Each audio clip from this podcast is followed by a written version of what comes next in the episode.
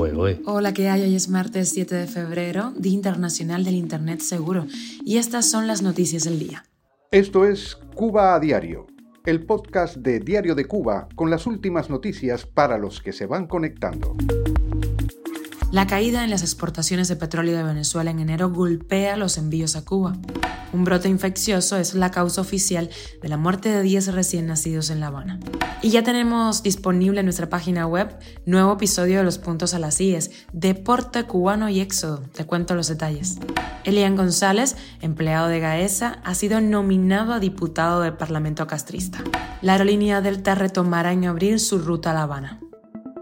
Esto es Cuba a Diario, el podcast noticioso de Diario de Cuba. La caída en las exportaciones de petróleo de Venezuela en enero ha golpeado los envíos a Cuba. En enero, la isla recibió 39.700 barriles diarios, una caída de casi 20.000 frente a los 57.500 recibidos en diciembre, y también mucho menos de lo exportado en igual periodo a Estados Unidos. En los registros de la empresa estatal Petróleos de Venezuela no figuraron despachos hacia los Estados Unidos desde abril del año 2019, cuando quedó cerrado ese mercado para los hidrocarburos venezolanos. Esta situación cambió a finales de noviembre de 2002, cuando Estados Unidos otorgó una licencia a la petrolera Chevron, que en enero le permitió recibir seis cargamentos que totalizaron los 2.032.000 barriles de crudo pesado venezolano, un promedio de 75 mil barriles por día. El Ministerio de Salud Pública cubano informó que la muerte de 10 recién nacidos a inicios de enero último en el Hospital Hijos de Galicia, en La Habana, se debió a un brote infeccioso asociado a la asistencia sanitaria en la sala de cuidados intensivos neonatales de la institución asistencial. El MINSAP ha reconocido que hubo violaciones de medidas higiénico-sanitarias y ha sancionado a 22 trabajadores del Hospital Materno de 10 de octubre. En la nota oficial no se precisó en qué consistió la infección ni si afectó a más pacientes. Ahora sí se habló del mal estado de los hospitales, algo que se obvió en la primera nota al respecto en enero. Cuba a diario. Y ya disponible un nuevo episodio de Los Puntos a las Sillas en nuestra página. Esta vez trata del éxodo de deportistas cubanos. La cifra de abandono de atletas en delegaciones internacionales el pasado año 2022 es alarmante ¿Qué es lo que está pasando? Sobre esto hablamos con el periodista deportivo Francis Romero, el ajedrecista Lázaro Brusón y el pelotero cubano Eddie López. Los escuchamos. El año 2022, el año que pasó, eh, dejó una alta, eh, un alto cúmulo de, de abandonos en delegaciones internacionales.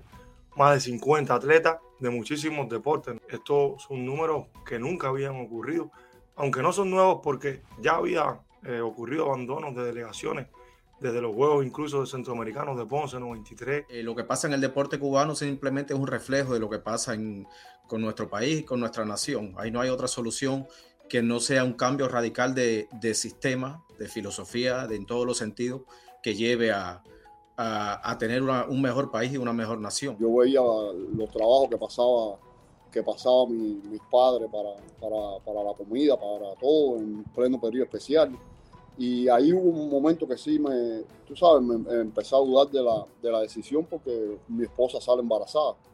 Y yo empecé a preguntarle y ella uno me decía, tú sabes, lo de la canastilla, que le llevaba la canastilla para Cuba.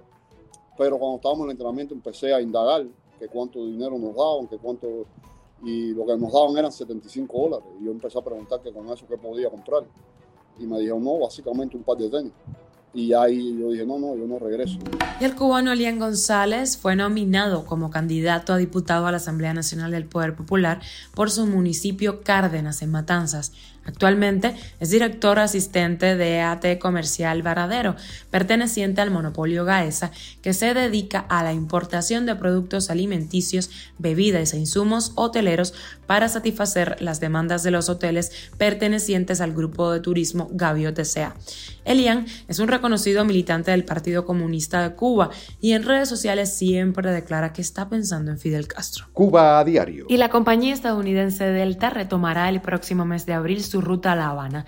Según anunció la compañía, las nuevas operaciones comenzarían el 10 de abril desde el Aeropuerto Internacional de Miami con dos vuelos diarios, el primero a las 9 de la mañana y el otro a la una y media de la tarde. Desde que fueron reabiertas las fronteras gracias a la contención de la pandemia de COVID-19 en Cuba, el número de compañías aéreas que han restablecido o aumentado la frecuencia de sus vuelos ha crecido gradualmente. A ese movimiento se suma ahora Delta. Y de viajamos a Turquía y a Siria, que contabilizan aproximadamente 4.300 muertos por los terremotos en esos territorios. La búsqueda de supervivientes continúa, por lo que el presidente de Turquía, Erdogan, dice desconocer a cuánto ascendería el número real de fallecidos tras la serie de terremotos. Esto es Cuba a Diario, el podcast noticioso de Diario de Cuba, dirigido por Wendy Lascano y producido por Raiza Fernández. Gracias por informarte en Cuba Diario. Recuerda que estamos contigo de lunes a viernes en Spotify, Apple Podcast y Google Podcast, Telegram y síguenos en redes sociales. Yo soy Wendy Lascano y te mando un beso enorme.